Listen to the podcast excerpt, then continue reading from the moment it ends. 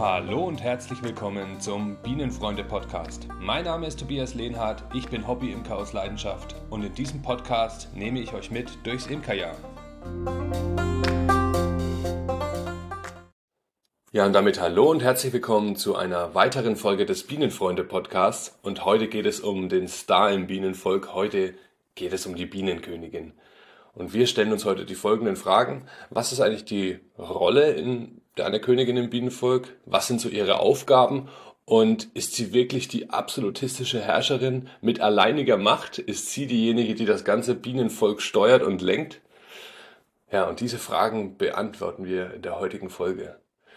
Und schaut man zunächst mal nur auf die Zahlen, so bestätigt sich auch die Theorie, dass die Bienenkönigin eine Alleinherrscherin mit größter Macht ist, denn es gibt im Sommer bis zu 50, 60.000 Arbeiterinnen in einem Bienenvolk und mehrere hundert männliche Drohnen, aber eben nur eine Königin. Das heißt, sie ist ähm, einzigartig im Bienenvolk und hebt sich auch deutlich ab.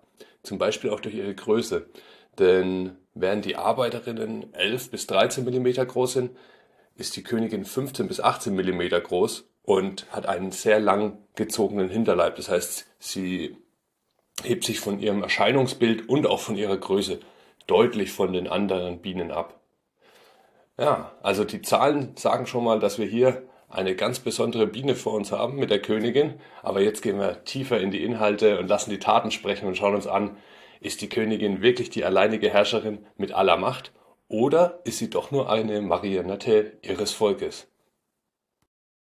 Ja, und grundsätzlich lässt sich schon mal sagen, dass die Königin einen großen Einfluss auf das Bienenvolk hat, denn sie ist die einzige, die im Bienenstock Eier legt und im Sommer können es bis zu 2000 Eier am Tag sein und somit sind alle Arbeiterinnen und Drohnen ihre direkten Nachfahren und das ganze Bienenvolk ist abhängig davon, dass die Königin neue Eier legt, um fortzubestehen.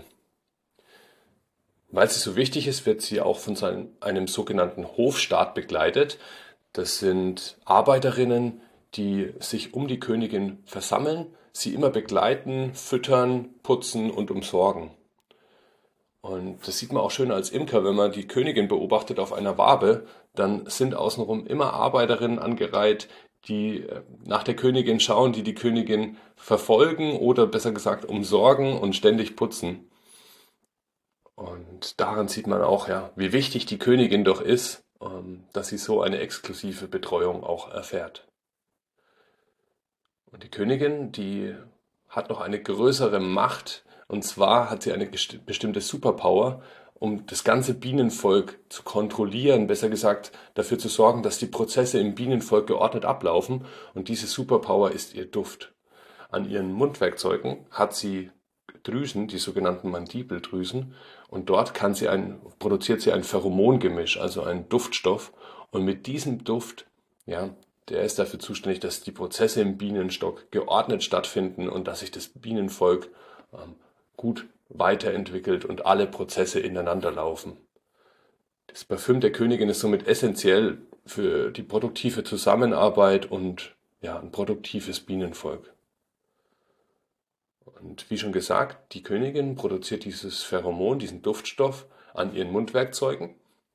Und dadurch, dass die Bienen des Hofstaats sie immer putzen, umsorgen und füttern, ja, da kommen sie an dieses Pheromon und verteilen das dann im ganzen Bienenstock, wenn sie sich wieder von der Königin wegbewegen. Und somit weiß das ganze Bienen, äh, der ganze Bienenorganismus sozusagen, dass es der Königin gut geht, wenn sie dieses Pheromon riechen und ähm, die Prozesse können geordnet stattfinden.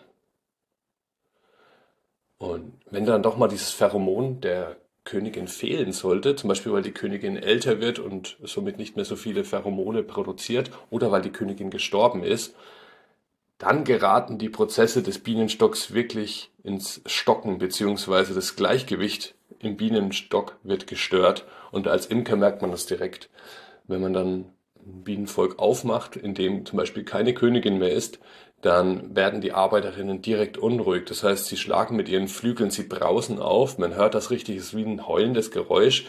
Das heißt, die, die Bienen sind auch ganz unruhig auf den Waben ähm, und laufen aufgeregt hin und her.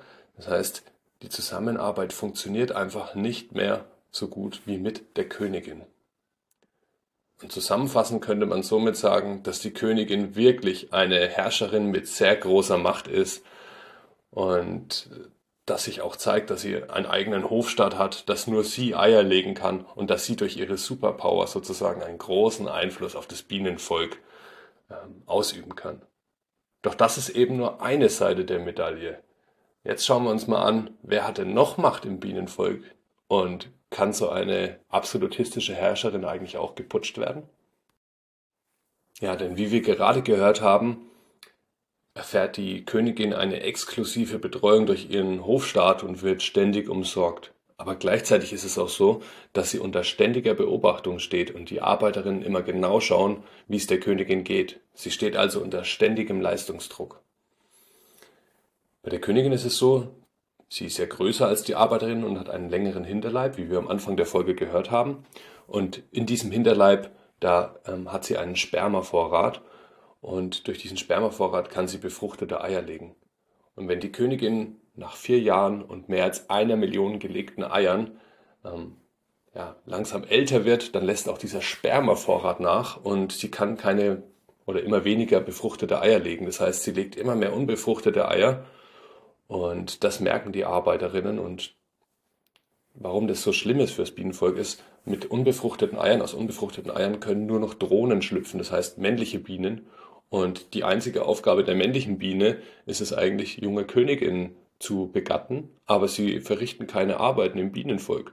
Das heißt, wir brauchen befruchtete Eier, aus denen Arbeiterinnen schlüpfen, dass auch im Bienenvolk gearbeitet wird und das Bienenvolk weiter wachsen kann. Und zudem ist es so, dass nach den vier Jahren auch der Duftcocktail der, der Königin irgendwann schwächer wird. Das heißt, ihr Pheromongemisch, das sie an den Mundwerkzeugen produziert und ausströmt, das duftet nicht mehr so intensiv und wie wir gehört haben, geraten dann die Prozesse im Bienenstaat schnell außer dem, äh, aus, aus dem Gleichgewicht. Und die Bienen merken das natürlich sofort, wenn die Königin älter wird, wenn immer weniger befruchtete Eier gelegt werden und wenn auch ihr Duftcocktail nicht mehr so stark ist. Und da die Arbeiterinnen so abhängig sind davon, dass die Königin eben befruchtete Eier legt, sodass neue Arbeiterinnen schlüpfen können, müssen sie dann handeln. Sie müssen die Königin absetzen und müssen einen Putsch durchführen. Und wie das passiert, das schauen wir uns jetzt an. Ja, und die Arbeiterinnen, die gehen bei diesem Putsch sehr raffiniert vor. Sie legen eine sogenannte Weißelzelle an. Das ist eine deutlich größere Zelle, in die ein Ei gelegt werden kann. Jeder von euch kennt, denke ich, die sechseckigen normalen Zellen, in, die, in denen die Arbeiterinnen heranwachsen. Und bei diesen Weißelzellen ist es so, da werden wirklich ähm, die mehrere normale sechseckige Zellen zurückgebaut durch die Arbeiterin und dann eine große runde Zelle angelegt. Und das ist die sogenannte Weißelzelle. Und aus dieser Weißelzelle, das ist sozusagen die Wiege für eine neue Königin. Und die alte Königin, die legt Eier in jede, also in alle möglichen offenen und freien Zellen und somit auch eben in die Weißelzelle. Und wenn die Königin, die alte Königin, ein befruchtetes Ei in diese Weißelzelle legt, dann unterschreibt sie damit eigentlich ihren eigenen Rücktritt und ihren eigenen Untergang. Denn die Larve, die in dieser Zelle heranwächst, wird durch die Arbeiterinnen nicht mit Pollen gefüttert, wie die anderen Larven, sondern mit einer weißen, zähen Flüssigkeit, dem sogenannten Gelee Royal. Das ist ein sehr proteinreiches Futter und mit diesem Superfood entwickelt sich die Larve eben nicht zu einer Arbeiterin oder zu einem Drohnen, sondern zu einer neuen Königin. Und diese neue Königin, die schlüpft dann nach 16 Tagen und ähm, ist dann nach 5 bis 6, 6 Tagen geschlechtsreif und verbreitet einen starken Pheromoncocktail im Bienenvolk. Und das führt dazu, dass sie immer mehr Bienen sozusagen auf ihre Seite zieht und es bildet sich auch direkt ein Hofstaat an Arbeiterinnen, die sich um die neue Regentin kümmern und diese beschützen. Denn es ist so, es könnte durchaus eine Rivalität mit der alten Königin bestehen. Es gibt ja zu diesem Zeitpunkt zwei Königinnen, was sehr untypisch ist in dem Bienenvolk. Und die Königinnen können auch stechen und können sich somit auch gegenseitig töten.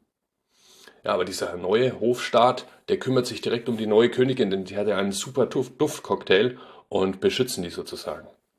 Und wenn die neue Königin nach fünf bis sechs Tagen im Bienenvolk geschlechtsreif ist, dann geht sie auf Begattungsflug. Das heißt, sie fliegt aus dem Bienenvolk raus und ähm, fliegt zu einem sogenannten Drohnensammelplatz. Das sind Orte in der Luft, in denen sich Drohnen, also männliche Bienen aus verschiedenen Bienenvölkern sammeln und auf junge Königinnen warten, um diese zu befruchten. Und die Königin fliegt zu einem solchen Ort an und wird dann von Drohnen in der Luft mehrfach begattet. Und diese Spermien, die sie dann aufnimmt, die lagert sie eben in diesem langen Hinterleib an. Und somit kann auch sie wieder für die nächsten vier Jahre Eier legen. Und vollgepackt mit den Spermien kehrt sie dann zurück in ihr Volk und beginnt dort direkt mit der neuen Eierblage. Ja, mit der alten Regentin ist es dann vorbei. Die ist dann auch als Imker meist nicht mehr anzutreffen und es kann verschiedene Ursachen haben. Ähm, zum einen konzentrieren sich natürlich die Arbeiterinnen auf die neue Regentin und füttern und umsorgen sie. Das heißt, es kann natürlich sein, dass die alte Regentin einfach nicht mehr umsorgt wird, keinen Hofstaat mehr hat und somit verhungert oder dass sie sogar umgebracht wird. Ja, und somit gibt es leider kein Happy End für die alte Regentin, nicht wie im Märchen. Aber die Bienen, die gehen eben sehr pragmatisch vor. Also in der Wissenschaft spricht man auch häufiger von dem Bien, also dass der Bien besteht aus allen Organismen, die sich in einem Bienenvolk äh, befinden, das heißt der Königin, den Arbeiterinnen und dem Drohnen und dass alle zusammen ein Superorganismus sind. Und es geht eben immer nur darum, dass das Bienenvolk als Ganzes überlebt.